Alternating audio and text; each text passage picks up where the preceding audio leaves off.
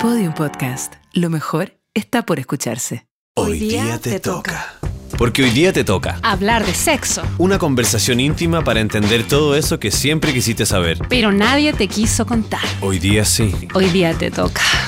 ¿Hoy día me toco? No, hoy día te toca. Porque mientras más lo hablamos, mejor, lo pasamos. Soy Cata Ramírez Soy Nico Aguirre, y juntos somos educadores sexuales de pares. Que es como que tu mejor amigo sepa mucho de sexo. Sexo, sexo, sexo.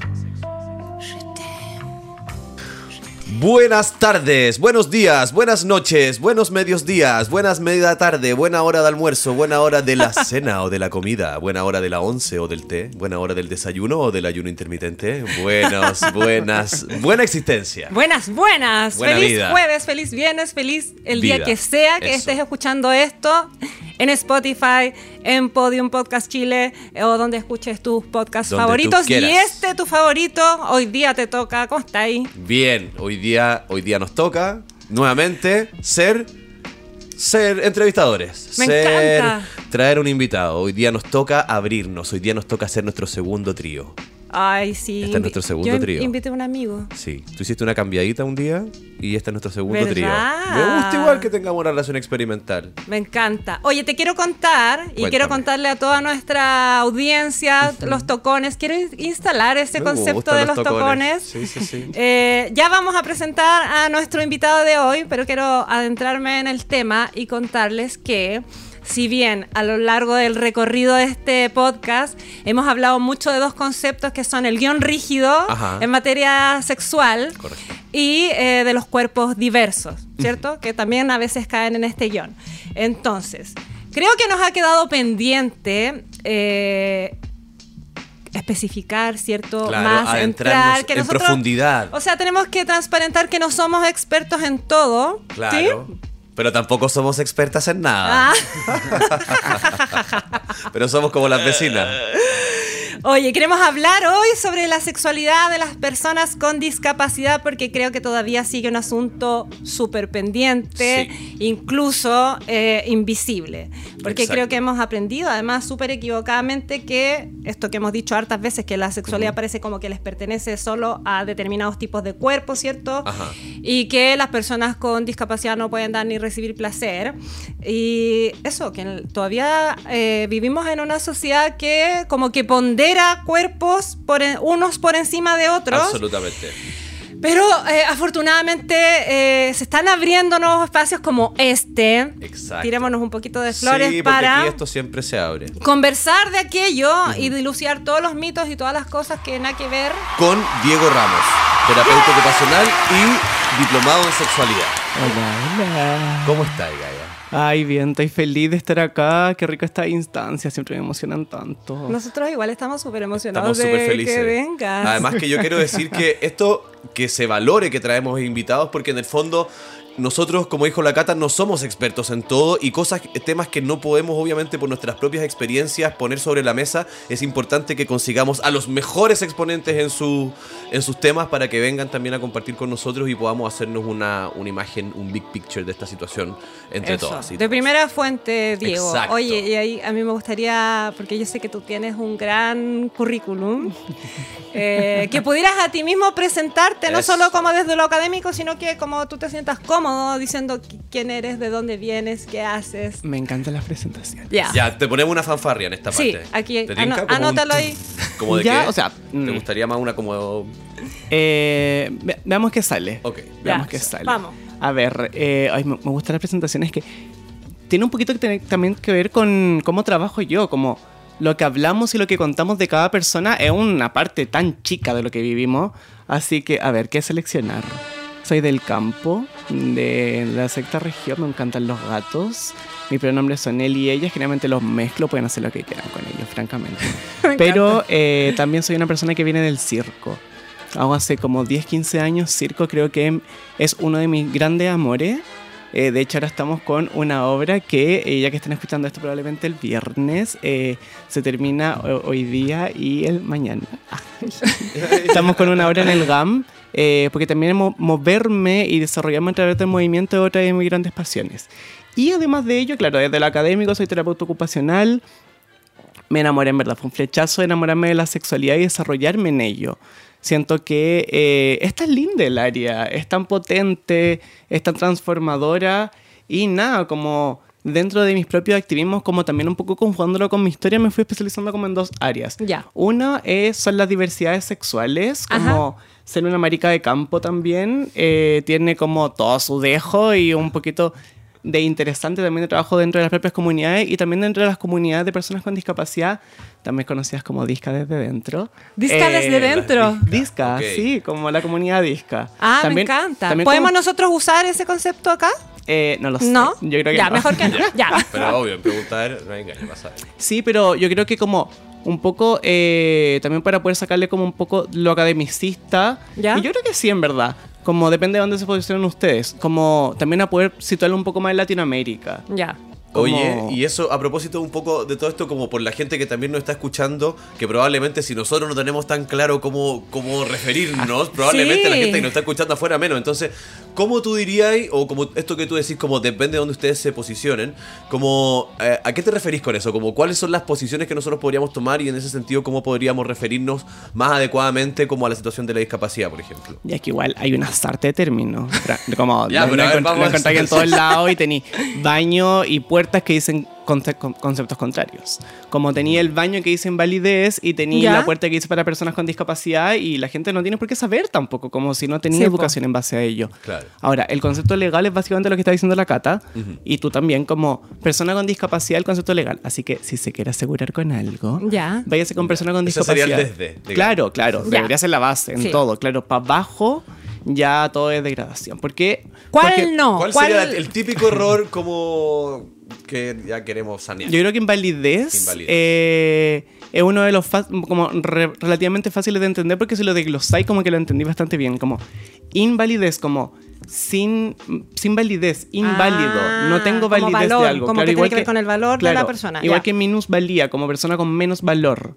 Ay, entiendo. Sí, de hecho hay otros conceptos que son re interesantes como el concepto de la lisiada, como la maldita lisiada que a mí me encanta. ¿Qué, haces personaje. besando a la Alicia? Yo la, yo la amo, creo que es un personaje tremendo. Bueno, el concepto de la lisiada viene justamente como de, un poco equiparándolo con otros conceptos como de ileso, como de salir ileso, salir sin daño de algo. Ah. Por ende, cuando una persona está lisiada, está perpetuamente herida. Y eh, como... Es igual, sustenta algunos elementos, como algunos eh, diálogos que se dan en la calle, como, oiga, ¿y qué le pasó? Y tú te sentís regia ese día y en verdad como... mm, y en verdad yo me sentía bien. Pero que lo, para el resto sigue siendo una persona que está dañada. Así que si poder evitar eso, y claro, los conceptos un poco más contemporáneos son como, claro, persona con discapacidad, que es el concepto legal, eh, latinoamericanamente como la comunidad disca.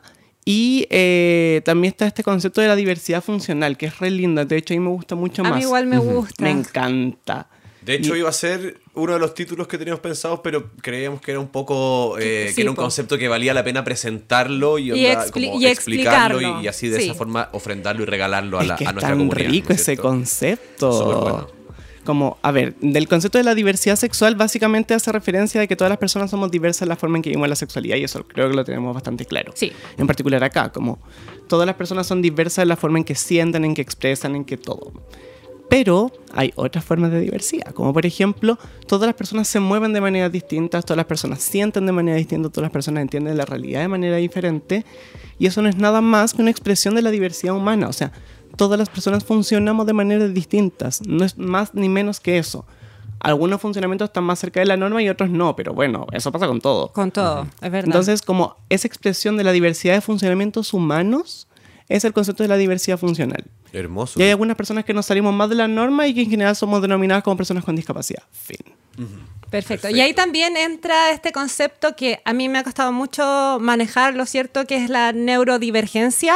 ¿A qué hace alusión? ¿De qué se trata? Ya, to- ya vamos con Ya. el, vamos, con- vámonos con el órgano más sexual más importante. Uh. O sea, para ustedes podría ser otro, para mí también. Para Ya. mí es este, Ya. que es el cerebro. Sí, o sea, ten- ahí, ahí entra todo y sale todo. Como tenéis tanto para poder eh, desglosar y poder sentir como gracias. Gracias al cerebro, como gracias a eso tenemos la posibilidad de poder integrar todo. Como te, te caché la posibilidad de no poder integrar y perderte gran parte de los estímulos de afuera, me muero. Sí, po. Bueno, en el cerebro se conjugan un montón de cosas y cada persona tiene un cerebro particular. Por Ajá. ende, las formas eh, neurales, como lo que ocurre dentro del cerebro, también son diversas y eso se conoce como neurodiversidad. Ahora, Ah, ya. hay algunas formas de funcionamiento de los cerebros que se escapan de la norma. Ya.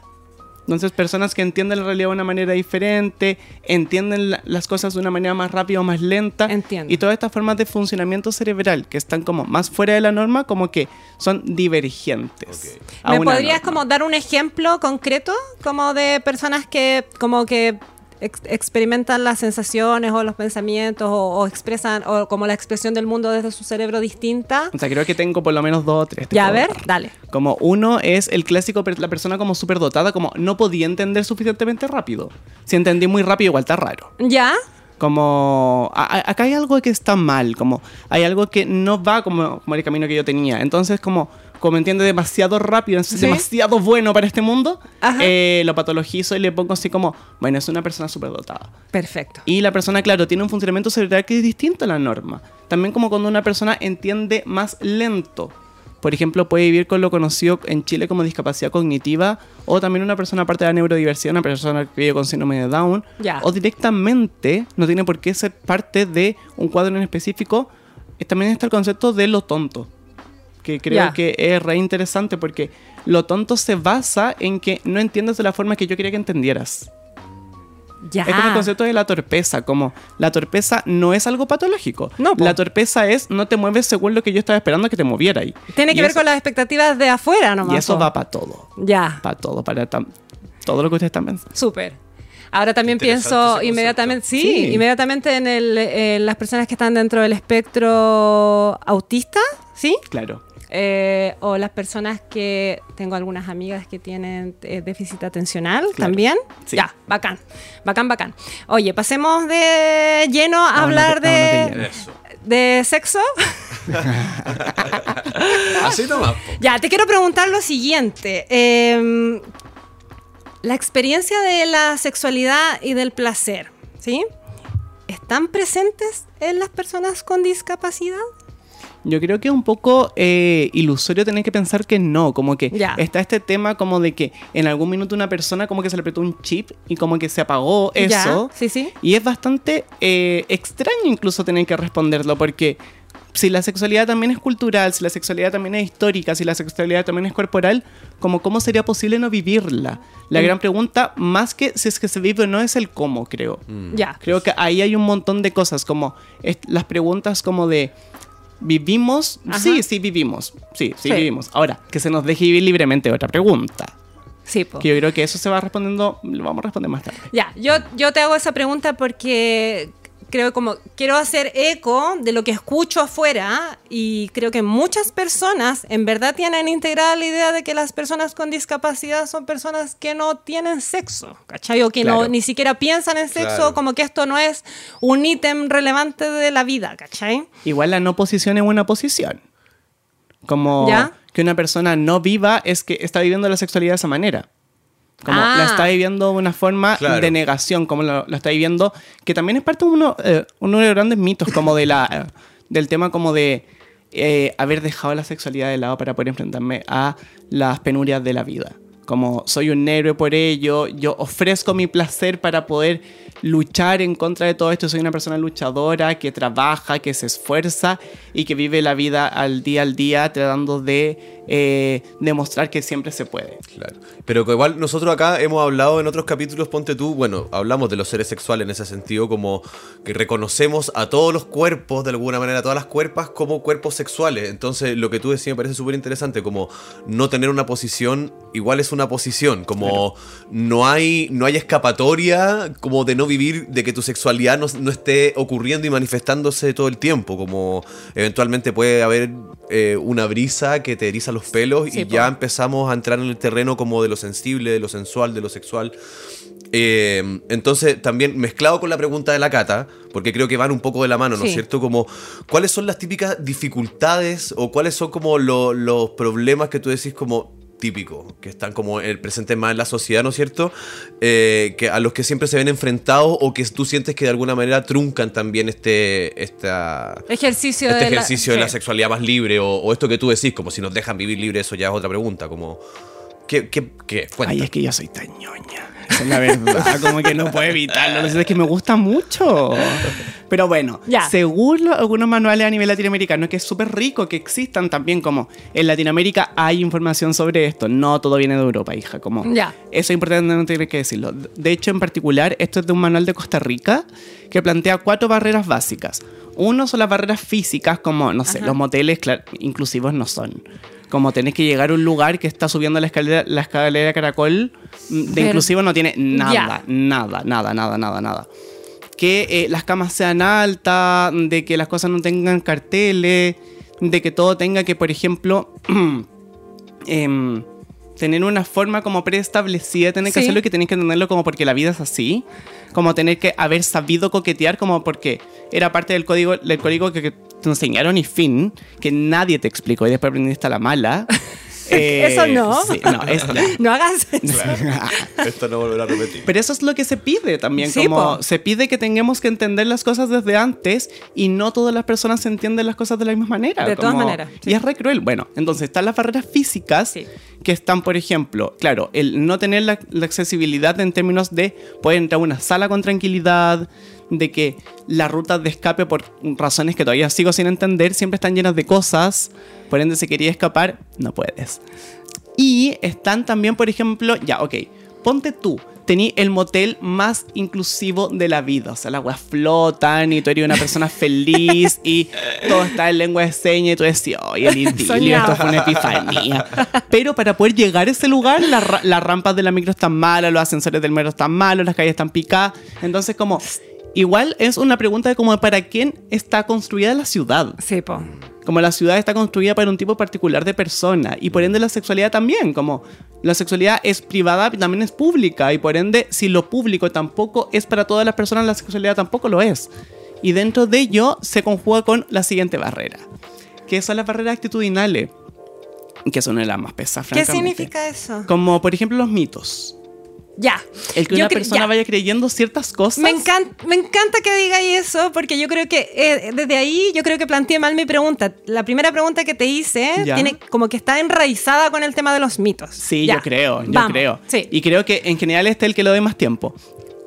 Porque acá eh, está como toda la construcción que tenemos con referencia a personas con discapacidad o la comunidad disca, como el que en todos los libros escolares que tengáis, como que nunca han habido, en las películas siempre es una historia trágica. O sea, la otra vez me tocó hacer una charla sobre sexualidad, eh, discapacidad, diversidad funcional y cine. Y hice un análisis en torno a como cuáles son las representaciones sexuales Sí. en el mundo cinematográfico y todas son tragedias. ¿Verdad? Como Bueno, Forrest Gump. O sea, sea, partamos por eso. voy más atrás porque nuestra audiencia es, es más, es más, ¿cómo decirlo? Es más vintage. Ah. Como nosotros con el Noco. Ya, Yo sé que eres una persona... Igual. Sí, pero, o sea, pienso en eso de los referentes y yo, o sea, la primera persona en silla de ruedas que vi en televisión era Laurita de Heidi. Que hoy día es meme y que la tiran como por un acantilado, pero era una historia terrible, po, súper terrible. Laurita de Heidi y había otra chiquilla en silla de ruedas que era como la antagonista de Candy Candy. Ay, verdad. ¿Te acuerdas? Sí. Ya, igual todas son historias trágicas. Sí, po, súper Heavy. Como que triste. estáis condenada al sufrimiento y, al su- y por sobre todo al sufrimiento no elegido. No Como elegí- igual, igual ese es un temón. Sí, Como, si vamos a, el- vamos a tener dolor, por último elegirlo. eso. Si Por quieres último- vivir sí, drama, por último. Está bien vivir drama, tenemos derecho. Eso. Pero eh, elijámoslo. Como yo tengo derecho a poder vivir el dolor que yo quiera vivir. Y también el placer, como lo, lo estuve hablando ayer, como tenemos toda una institución con referencia a cómo vivir el placer. Todo el placer es súper normado. Como el recreo es la forma que aprendimos en el colegio a vivir placer. Como, ok, vas a vivir ciertas cosas para poder tener una clase que no te Sí. gusta. Y después vaya a tener una instancia en la cual tienes que vivir placer en 15 minutos y tienes que vivir placer de la forma que yo te pido. Si queréis quedarte echada escuchando música en una esquina, está mal. sí. Como tienes que, tienes que compartir, tienes que hacer un montón de cosas. Y si eres niñito hombre, tocan el timbre y puedes apropiarte de toda la cancha y tus compañeritas quedan arrinconadas jugando a las láminas, no y sé. si no lo haces, también hay consecuencias. Sí, po. Claro. Y si eres niñita y andas ahí queriendo tirarte al suelo y chutear y no sé qué, también está mal. Y si lo haces, también hay consecuencias. Sí, po. Entonces, claro, hay toda una institución con referencia al placer y que pareciera ser justamente para ciertas personas porque claro, solamente ciertas personas tienen la posibilidad de poder vivir el placer, porque claro, el placer se gana con sangre, sudor y lágrimas, que insisto, todo bien si es elegido. Sí, po. Pero el tema es que, claro, la crueldad de no poder elegir. Como desde ahí se sustentan gran parte de los mitos, como de. No es que yo quiera ser una persona que va a ser un superhéroe y que va a superar todas las barreras de la vida. Ajá. Como puede que no quiera, puede que la gente me cargue. Y que en verdad no me quiero relacionar con nadie y en verdad considero que son todos unos imbéciles y está bien. Como, ahora, el punto es que te carguen la imagen de un ser angelical.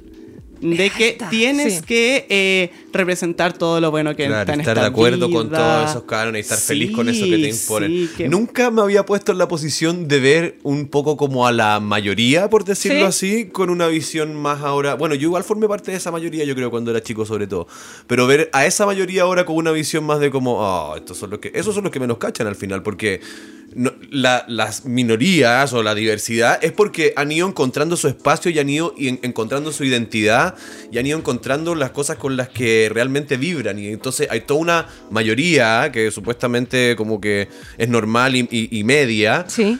que quizás lo único que no ha hecho es como profundizar y saber exactamente cuáles son las verdaderas cosas que le gustan, qué es lo que le mueve, cuáles Eso. son las cosas que le da miedo eh, como reconocer que realmente le gustan y todo eso. Yo creo que ahí hay todo un mundo oculto en esta mayoría que es tenebroso.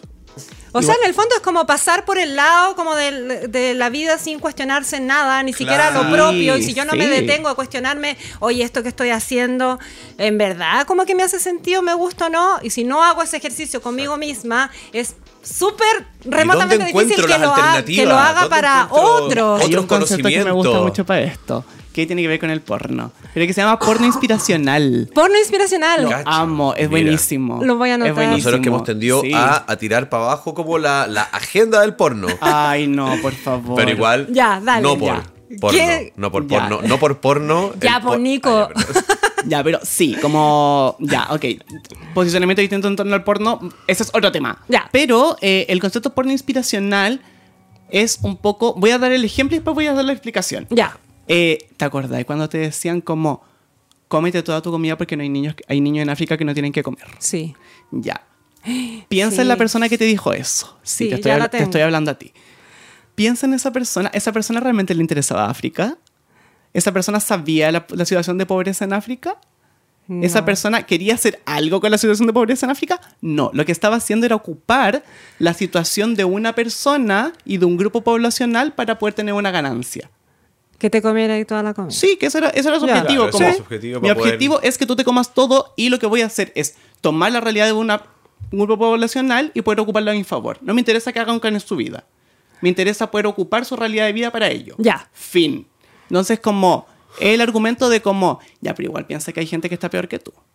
Heavy. Como piensa, Sí. igual, sé que, te- sé que te caíste, sacaste la mierda, pero igual no quedaste en silla de ruedas. Heavy. Como, ya, sé que... eh, Podría haber sido peor. Sí, siempre podría haber sido... Siempre podría haber quedado loca. Claro. Como te podría ir a un psiquiátrico. Como todas esas cargas son parte de un placer que tienen personas que están dentro de la norma, que tienen, se toman la atribución de poder tomar esto Sí. Y de poder tener ganancias a partir de ello, de la situación de vida de personas que no le interesa, francamente. Entiendo. Ese es el porno inspiracional. Como en las frases, hay, hay una frase que me encanta esta, pero hay una frase que dice como, eh, tuve pena porque no tenía zapatos hasta que vi un niño que no tenía pies. Como... ¿Qué Como, ¿qué te hace pensar que ese niño que no tiene pies tiene una peor calidad de vida que tú? Eso, ya. Qué bueno que, qué bueno que te Ese es el tema, eso, de porque cómo yo se creo invisibiliza Sí. en el fondo las posibilidades de las otras personas. Como Y eso lo es- interiorizamos. Como, O que se pone al tiro bajo como un, un prisma de que de eso, como de la lisiada que es terrible y el Claro. sufrimiento y no sé qué, y de ahí yo creo que se invisibiliza también los espacios de placer, porque lo que yo más he escuchado, también cuando me toca hacer Claro. charlas y no sé qué, ya, pero ¿y cómo? No, yo es- Claro, no. se Igual niega está- la posibilidad No, como no, de que como exista ellos, ellos ese son, ángel- son angelitos, es una bendición que llega a mi vida, ¿cachai? Pero es que igual hay, hay, hay un morbo, si la gente... yo- todo bien con el morbo, lo amo, pero si te la posibilidad de poder morbosear contigo, por último, pregunta. Porque está el tema de como cuando ya, todo el mundo sabe que igual, igual pasa, igual, igual tiramos, igual sentimos placer, igual orgasmeamos como que tenemos, como que eso está. Ya. Y la gente lo sabe, no lo quiere asumir, que es otra cosa. ¿Tú decís? Sí, sí, francamente, porque eh, cuando lográis poder abrir esa pequeña ventana, la gente dice, ya, pero ¿cómo lo hacen? Y lo que quieren son detalles. Detalles, posiciones, tiempos, sonidos, todo. Porque no, porque no lo entienden, pues porque tienen este Claro. guion rígido en la cabeza de que hombre arriba, mujer abajo, y entonces como que necesitan abrir ese espectro. Y me pasa lo mismo, porque no sé si las personas, en esto como de que hay cuerpos que son funcionales, ¿cierto? Yo creo que todos los cuerpos que tienen que ver con la tercera edad ya no, ya no caben en, en esa cajita, po. Caminan más lento, entienden más lento, eh, se mueven diferente. Porque igual se conversan factores como, recordemos que la mayor población de personas con discapacidad en Chile son personas mayores. No es la infancia y adolescencia. No es lo que estáis viendo en la tele. No es lo que estás viendo en el programa que tú estás pensando. No. Es, es la población de personas mayores. Claro, ahí se combinan factores, Sí, creo que. eh, Ahí se combinan violencias también. Y también se combinan placeres. Totalmente, pero yo creo que eso es como de los grandes, grandes tabús de, porque todo el mundo dice como, ay, pero tú a ti te gusta hablar de sexo y tú habláis de sexo y sexo es un tabú y no sé qué, es como la, la frase que yo más escucho, pero en verdad lo que yo me he dado cuenta es que el tabú más grande es, eh, bueno, uno, el sexo en la tercera edad, porque la gente como que no entiende, Sí, ah, ya, entonces que si no se paran, eh, no se puede y, co- y cómo, y Claro, como que Ya, pasó pero la vieja. igual, y ya, dándome vuelta, Sí. eh, igual hay hartas categorías de porno para ello. Como todo el mundo se hace el Larry de que el sexo con enanos también es parte del gran panorama como pornográfico que se tiene, ¿cachai? Que es parte de la industria y cómo se ha vendido. El sexo con personas mayores y esas categorías de porno son súper vistas como... No es que no existamos dentro del universo erótico, es que existimos para poder darle placer a otras personas Ya. y luego invisibilizarnos. Como que está este juego de como me encantas, me excitas porque eres una rareza, pero al mismo tiempo te odio. Eso, es como lo que hablábamos de la, cuando hablábamos de las princesas de Disney Sí. también, y de como todo lo, lo, lo- lo interracial y todas esas cosas que es como aprovechar y exacerbar una imagen, pero para puro eh, eh, potenciar la fantasía como de la De norma. ¿no es otro, cierto? sí. Como- Sí, sí. Y por otro lado, también a propósito como de esto de la tercera edad, qué importante para los que están escuchando, como tú dijiste, el órgano más importante igual es el cerebro en ese sentido, como el cuerpo va a ir pasando un poco, va a ir, eh, va a ir evolucionando, va a ir tomando los caminos que vaya tomando según nuestra alimentación, nuestro estilo de vida, millones de cosas, pero si llegamos medianamente sanos de la cabeza a donde sea que estemos, igual vamos a tener la capacidad de sentir placer, de poder interactuar con un otro, de poder hacernos, qué sé yo, qué cositas ricas, ¿no es cierto? Igual está el tema como de la, la dia- esta diada, como de salud, de enfermedad, como cuando salgo de una y entro en la otra. Como po. está esta gran mentira hegemónica, como normativa, de que tenéis que estar sana toda la vida. Y eso, ¿qué peso más grande tenéis que cargar Claro. con eso? ¿O Sí. ¿Qué Como es esa salud finalmente? Sí. Como ¿De qué que se no se trata de andar Sí. impecable tal vez, sino poder, eh, eh, como, no sé, vivir. disfrutar Sí, igual poder un disfrutar y poco como- estar- y también tener la posibilidad de poder elegir cuando tú no te quieres sentir bien como está bien no estar bien está bien que tengáis esa posibilidad y que lo podáis elegir y poder surfearlo un poco Pero sin duda que eso es parte de estar sano, yo encuentro. Sí, o sea, poder claramente. vivir tus emociones y darle espacio tanto a las más álgidas y felices como a las que son más para adentro y oscuras tal vez, pero que eso es parte de un balance en que, que, que tenemos que arriesgarnos a vivir para poder como saborear la vida. ahora dentro de lo que estabas diciendo tú creo que tengo un punto A ver. el concepto de diversidad funcional ah, yo lo amo y lo amo en términos sexuales justamente porque permite eh, amplificar las posibilidades de funcionamiento como no estás obligado a tener que caminar a un puro ritmo. Tienes la posibilidad de poder moverte a distintos ritmos y está bien. No tienes por qué hablar en el mismo tono siempre. Está bien que sientas más o sientas menos. No no está mal. Es parte de la diversidad y eso igual nos une como En que, todas, las, que todas las finalmente, ¿no personas seamos diversas en Como- la forma de poder claro. funcionar y también la forma de funcionar sexualmente igual nos une. Totalmente. Y eso lo hemos dicho hartas, hartas veces. Que hay días en que en verdad uno quiere que la agarren y la hagan turumba y otros días en verdad quiere hacerse bolita, y que te hagan cariño, que te dejen sola. Como. Y sí que y n- no es más sexual que lo otro. No. Eso. Eso, me encanta. Niveles Oye, de placer. Cuando venía para acá, estaba leyendo esa columna que hiciste una vez que, a la que titulaste En la variedad está el gusto. Y tú hablabas como de estos pequeños placeres sensoriales, como disfrutar un chocolate con los ojos cerrados, o quedarse más rato en la sábana, o sentir el este sonido de tu respiración, ¿cierto? Y quiero hacerte una pregunta ya como entrando más en lo personal, porque aquí todos hemos dicho cosas. Vamos. Sí, Nico se pasa siempre ocho pueblos. Mira, eh, te voy a hacer esta pregunta solo porque te conozco igual, que la experiencia de la discapacidad, ¿cierto? Para algunas personas, no todas claramente, se ha eh, pensado como una oportunidad, ¿cierto? Para reexplorar o reexperimentar la sexualidad, ¿cachai? Como gente que dice, ah, como eh, encontrarme de repente en una silla de ruedas, como que me ha permitido tomar conciencia de una sexualidad que estaba eh, hasta ese momento reducida solamente a lo Claro. genital, ¿cierto? ¿Cuáles serían en ese sentido los elementos para ti como más valorables en este... eh, no sé si ejercicio es la palabra correcta, pero no encuentro otra. Del, Vivencia. vive- eh, vivencia del placer. Ya. Qué, qué curioso, porque justo ayer estaba viendo esto con un grupo que les estaba dando una charla. Y eh, es la posibilidad de preguntarte. Como cuando estás en una situación la cual es crítica, te tenéis que preguntar cosas. ya. Si no lo hacís, te lo voy a tener que preguntar igual después. Ya. Te lo aviso. Entonces, cuando eh, el empezar a vivir otro tipo de cuerpo a partir de un, a partir de un evento en particular, que fue mi caso, eh, me obligó a tener que preguntarme cosas. Y lo interesante de la pregunta es que abre opciones que antes no estaban.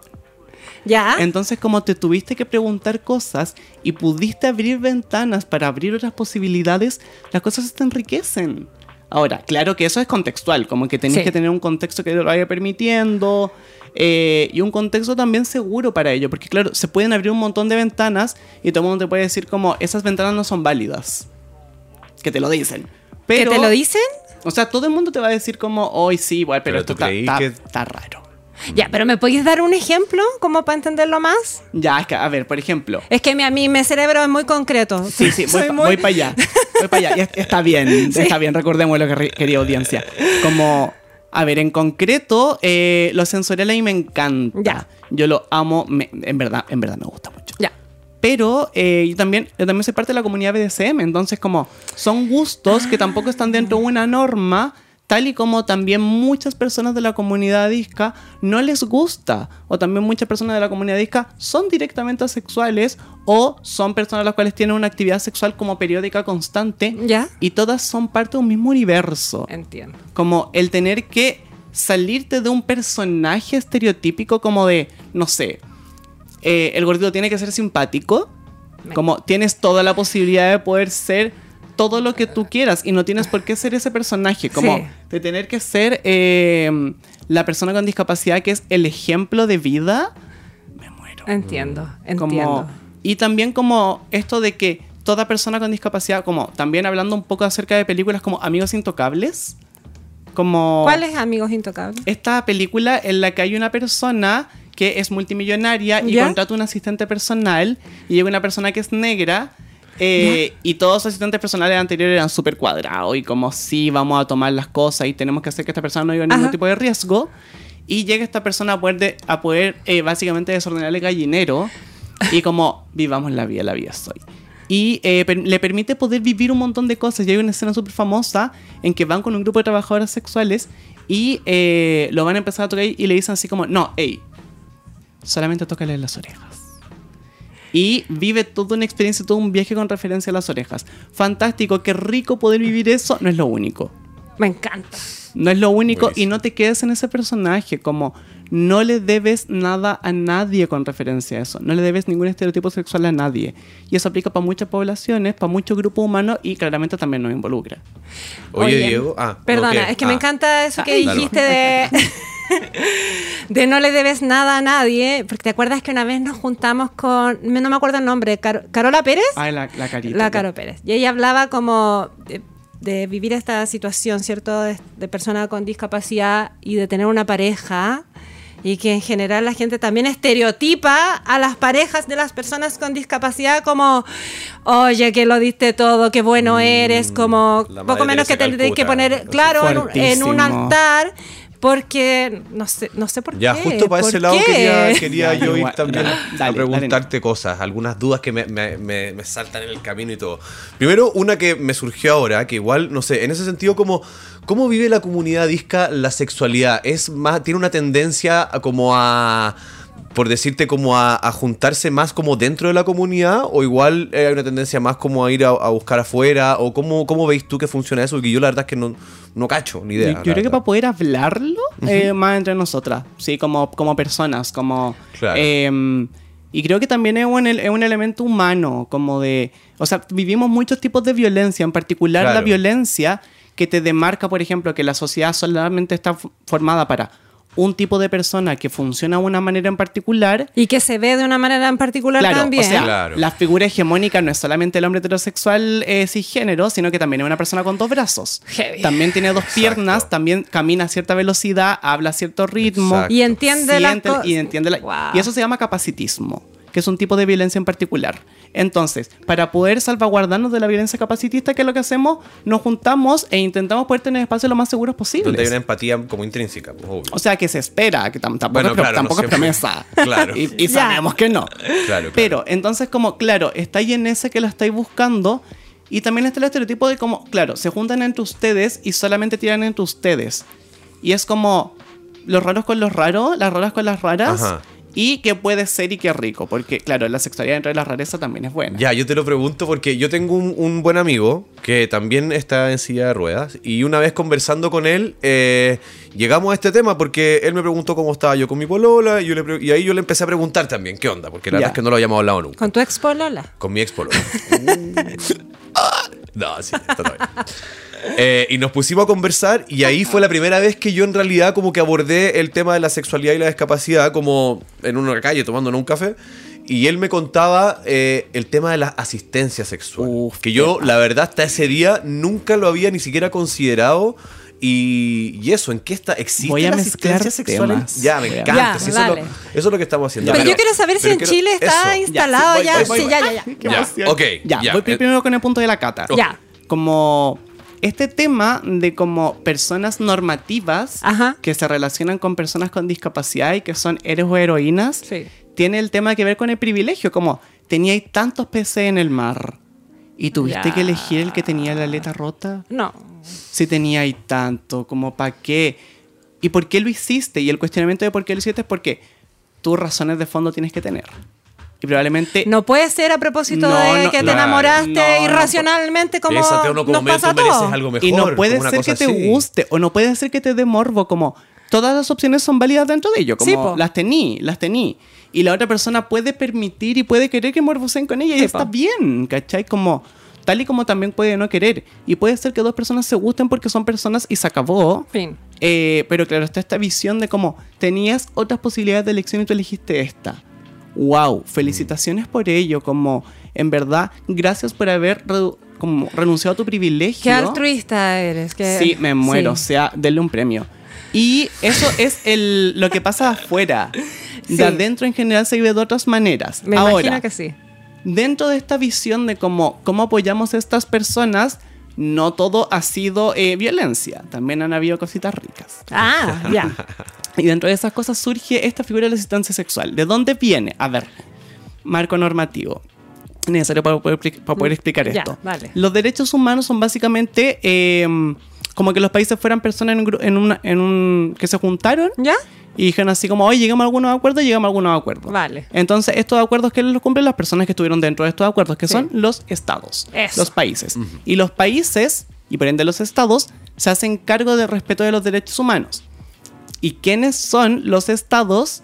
Las figuras públicas y las personas que trabajan para las instituciones públicas. O sea, los carabineros, la- las escuelas. Si tú trabajas para un hospital público, eres representante del Sí, Estado. Si tú Sí, trabajas sí. para un colegio y eres profe, también lo eres.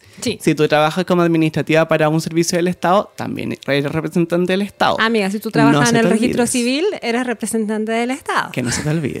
Entonces, esas personas, y por ende lo que representan, se tienen que hacer cargo de los derechos. Y uno Sí. de los tantos derechos era el conocido derecho sexual y reproductivo como el derecho al placer, que después cambió. Sí. Básicamente como a tener las instancias, medios y servicios para que las personas podamos acceder al placer en el mayor grado de bienestar posible. Eso. Entonces fue como, mm, tengo un grupo de personas que no está pudiendo acceder a esto. ¿Qué hago? Porque yo prometí que esto lo tenía que cumplir. Sí. Y lo que hice fue como, mira, ¿y si formamos personas para esto?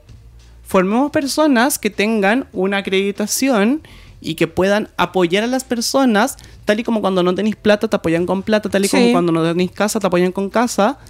Si no tienes la posibilidad de poder acceder a un tipo de placer sexual porque te hace sentido, porque lo necesitas y lo quieres porque es tu derecho, Sí. Formemos personas para que también puedan prestar este servicio. Y desde ahí surge el servicio de la asistencia sexual. Como una cuadrilla del placer. Claro, o sea, ¿Pero como eso acá? No. la Eso- posibilidad. no estamos hablando de Chile en este momento. Calma, calma, calma. Como la posibilidad de que te puedan apoyar en caso de que tú no tengas los medios para poder acceder a placer que tú quieres acceder. Ajá. Dígase, por ejemplo, me quiero masturbar y no tengo la posibilidad de poder mover los brazos para poder tener algún tipo de práctica sexual masturbatoria que para mí tenga sentido. Sí. Bacán. Puedo solicitar esto a partir de una evaluación porque esto es muy burocrático también. Entonces, ¿esto dónde surge en Europa? Y eh, en algunos países de Europa en particular está legalizado. Hay incluso eh, lugares en los cuales está la formación como técnica de asistencia sexual. Ajá. Tú llegas, te formas, regio, estupendo, y después trabajas para dónde? Para el Estado. ¿De dónde viene la platita para el Estado? De tus impuestos. Entonces, ¿de dónde viene esto? Viene de esta lógica de derechos. Sí, pues de Como- poder garantizar ese Claro. placer que Ahora. puede sonar como un abstracto, una cosa muy amplia. ¿Cómo garantizo el placer para todos? ¿Qué Ya. es lo que pasa con eh, los países latinoamericanos? Como no tenemos legislación de trabajo sexual, eh, es súper complejo poder llegar a un punto de asistencia sexual. Son lo mismo, no, es una discusión la cual todavía no tiene fin. Eh, en general, cuando llego a ese punto, mi gran pregunta es como, ¿qué importa? ¿Tiene alguna relevancia que sea un tipo de trabajo sexual o no? Te la tiro, como te la pregunto. Claro, entra en una categoría diferente, Claro. como... Como, ¿y qué importa? ¿Qué importa? Es como cuando te preguntan Si primero así fuera, de, ¿cuál de- es la diferencia? ¿Y de qué colegio venís? ¿En qué Claro. universidad estudiaste? ¿Qué, te- qué importa? El punto es que no se nos, ol- no se nos olvide como el, el foco, como acá está el tema como derecho humano y de derecho al placer, como todas las personas te- tenemos derecho al placer. Como todas deberíamos poder vivir libremente eso y eso igual es parte de lo que tú, persona que estás escuchando, no puedes olvidar. Y para eso tienes posibilidades de poder acceder de miles de maneras. Porque no solamente tienes la posibilidad de poder mirar, tienes derecho a poder cerrar los ojitos y disfrutar. Tienes derecho a no escuchar y disfrutar. Tienes derecho a no moverte y disfrutar. Eso también son parte de tus derechos. Solo que para algunas personas es parte de lo que venía con la vida. Oye, me encanta todo eso que dijiste. Creo que este capítulo en particular, como que. Hemos aprendido hemos mucho de inclusión, yo mucho, hemos estado más calladitos que sí. en otros. Yo he escuchado Este muy es atentamente, Sí, este es nuestro capítulo 20, Diego. Sí. Oye, y. mm, el, el capítulo pasado hablamos sobre educación sexual. Y te voy a hacer una pregunta muy básica. Ya. Solamente de nuevo esto porque soy muy, muy cuadrada, muy concreta. Educación sexual integral, por favor. Sí, eh, que claro, definitivamente como que hay que cambiar la mirada como de todos nosotros para poder ampliar nuestro espectro del placer, incorporando a todas las personas. importante entender como la Y- simbiosis que se genera y- socialmente, ¿no es cierto? Como lo que yo hago como observador influye también en el que está haciendo el actor en este caso y viceversa. Entonces todos tenemos un rol que jugar ahí y que aprender. Sí, la otra vez estaba con un grupo de conocidos, de amigos, entonces hablaban como qué cosas eran nefastas de decir en la comunidad eh, LGBT, como situaciones, ¿cierto? O frases que tendríamos que evitar para ser más respetuosos de la sexualidad de las personas con discapacidad, ¿cierto? Porque Frases que para no cagarla, Eso, que hay preguntas que son muy indiscretas que habitualmente se les hacen a estas personas, ¿cachai? Como con, no sé, estoy inventando lesiones medulares, como ya, ¿y cómo lo así si no sentí nada ahí? Como, ¿qué otras frases se te ocurren a ti que podríamos ir dejando atrás? Ay, es que hay una que resuena mucho que el ¿qué te pasó? ¿Qué te importa? Es, en, verdad, en verdad sí me lo, me lo hacen mucho, me lo hacen pe- pe- personas random en la calle, en el metro, en todos lados, como, oiga, ¿y qué le pasó? Generalmente mi respuesta es poder darle un poco vuelta y decir así como, ¿tenías frío? Así como, ay, se me nota mucho el sueño, como cualquier cosa para poder responder a Ah, ello. Para traerlo aquí al presente y a un como, evento. ¿Por qué? ¿Y qué te importa? Como, ¿vino solita? Sí, tú. Como, sí, vine sola porque me muevo en soledad y además, Claro. ¿Tiene alguna relevancia ello para ti? Como, no preguntar como, ¿y cómo lo hacen? ¿Ya? Como, es una pregunta que no sé si a ti te haría un- mucho sentido que una persona en la calle te lo pregunte Sí, o de la nada. Como, y yo creo que más que preguntas son conceptos, como este concepto de invalidez, este concepto de minusvalía, este concepto de personas con capacidades especiales, como no dice nada. No dice nada, nada, nada, nada, nada de un eufemismo de Me parece ello. interesantísimo ese punto, poder empezar a hablar con cosas que hagan sentido. Y por sobre todo, como existen tantos términos, no te cuesta nada tener que preguntarle a la persona cómo quiere ser denominada. Eso, Como ¿cuál, cuál es tu una vez más, pronombre? diálogo. Sí, más diálogo. Más diálogo, más preguntas. Oye, eh, ¿alguna otra? Porque ya nos toca Ir irnos, que es la parte que más nos gusta a nosotros, la parte de cuando nos toca irnos. ¿Alguna conclusión que tú quieras dejar aquí? ¿Alguna reflexión? Eh, sí, tener que eh, empezar a cuestionar un poco como este impositivo de que yo tengo que sentir de una pura manera.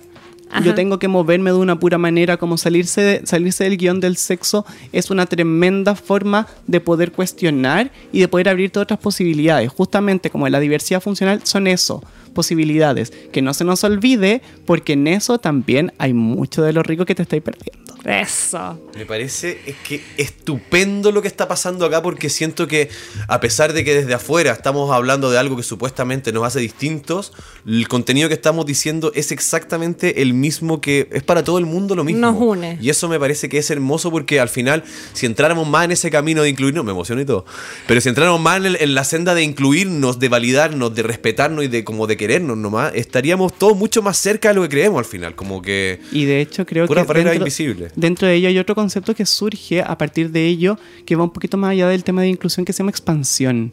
Como qué rico es poder expandir placeres, qué rico poder expandir sexualidades, porque la inclusión también radica la pregunta como de ¿quién está incluyendo a quién? Cuando nos expandimos, nos expandimos en conjunto. Y creo que eso es también lo que estamos haciendo en este programa.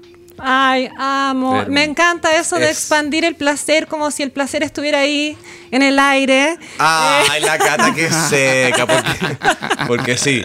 Si no, no sé, bueno, igual esto siempre tiene que ser con consentimiento. Sí. Así Sí. que si a ti no te molesta, Diego, Que te toque. Nosotras dos eh, te la vamos a poner. Básicamente, Bueno. la canción del día de hoy, que Ya, es. Sí, sí.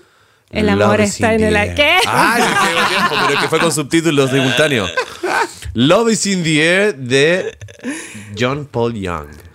Oye, nos vemos o nos escuchamos, nos vemos en Instagram. Danos cinco estrellitas, activa la campanita, la escúchanos en sí, sí. escúchanos en Spotify o donde escuches tus podcasts favoritos. Eso. Un abrazo a todos, feliz fin de Escúchanos semana. Gracias, Diego. Un abrazote, nos Grande Diego, encontramos. hermosa, hermosa invitada, hermoso invitado. Eso. Nos adiós. Love is in the air. Everywhere I look around. Love is in the air. Every sight and every sound. And I don't know if I'm being foolish. Don't know if I'm being wise. But it's something that I must believe in. And it's there when I look in your eyes. Love is in the air, in the whisper of the tree. Love is in the air, in the thunder of the sea. And I don't know if I'm just dreaming.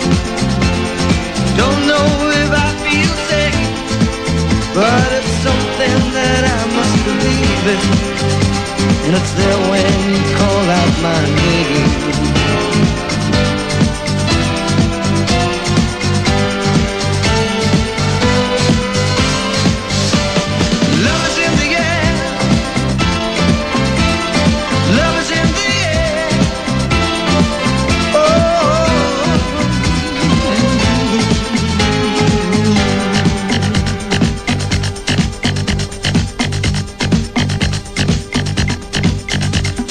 Love is in the air, in the rising of the sun.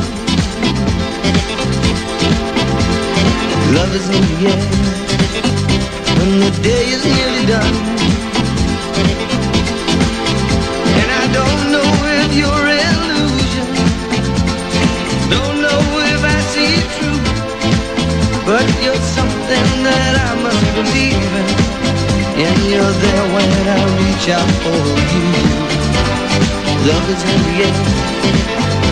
Everywhere I look around, love is in the air. Every sight and every sound. And I don't know if I'm being foolish. Don't know if I'm being wise. But it's something that I must believe in. And that's there when I look in your eyes.